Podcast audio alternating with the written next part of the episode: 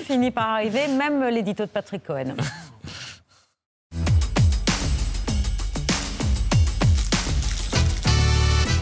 L'inflation par l'exemple, vous avez choisi de nous parler de la crise du papier. Qui provoque des hausses de prix considérables sur tous ces produits, euh, cahiers d'écolier, ramettes, euh, papier de toilette, mouchoirs, essuie-tout, livres, journal et euh, carton d'emballage, évidemment, et fiches de c'est à vous.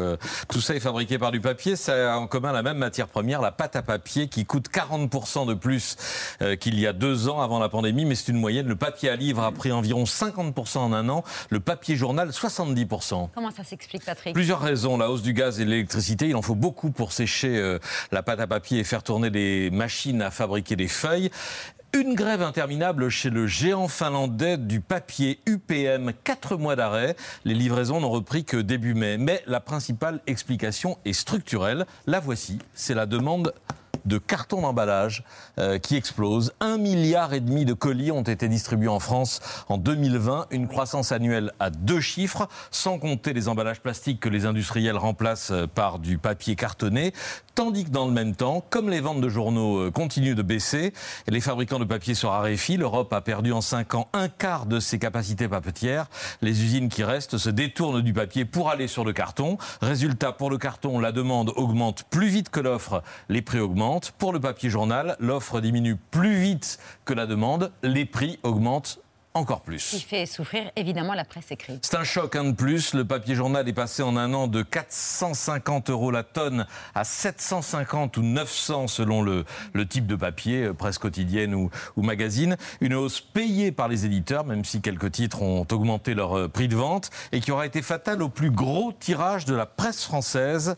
TV Mag, 4 millions et demi d'exemplaires chaque semaine, 30 000 tonnes de papier chaque année, soit un surcoût de près de 10 millions d'euros avec la hausse du papier. La presse quotidienne régionale qui le distribuait partout en France, qui le distribue encore pour les prochains mois, vient de dénoncer son contrat avec le Figaro pour produire son propre hebdomadaire télé à partir de janvier prochain à moindre coût. Et les fournitures scolaires? Alors là, ce sera pour la poche des parents, mais avec des hausses limitées parce que c'est un marché euh, saisonnier, que les fabricants de cahiers négocient leur prix de vente avec les grandes surfaces à l'automne pour la rentrée suivante, presque un an d'avance. Donc les distributeurs s'étant engagés à des hausses de 12 à 15% c'est à peu près ce que les consommateurs devraient retrouver en rayon euh, fin août, début septembre pour les fournitures en papier. Et le papier toilette dont vous avez un magnifique exemplaire à côté de vous pour toute cette chronique. Alors ça, c'est pas saisonnier. Je suis preneur.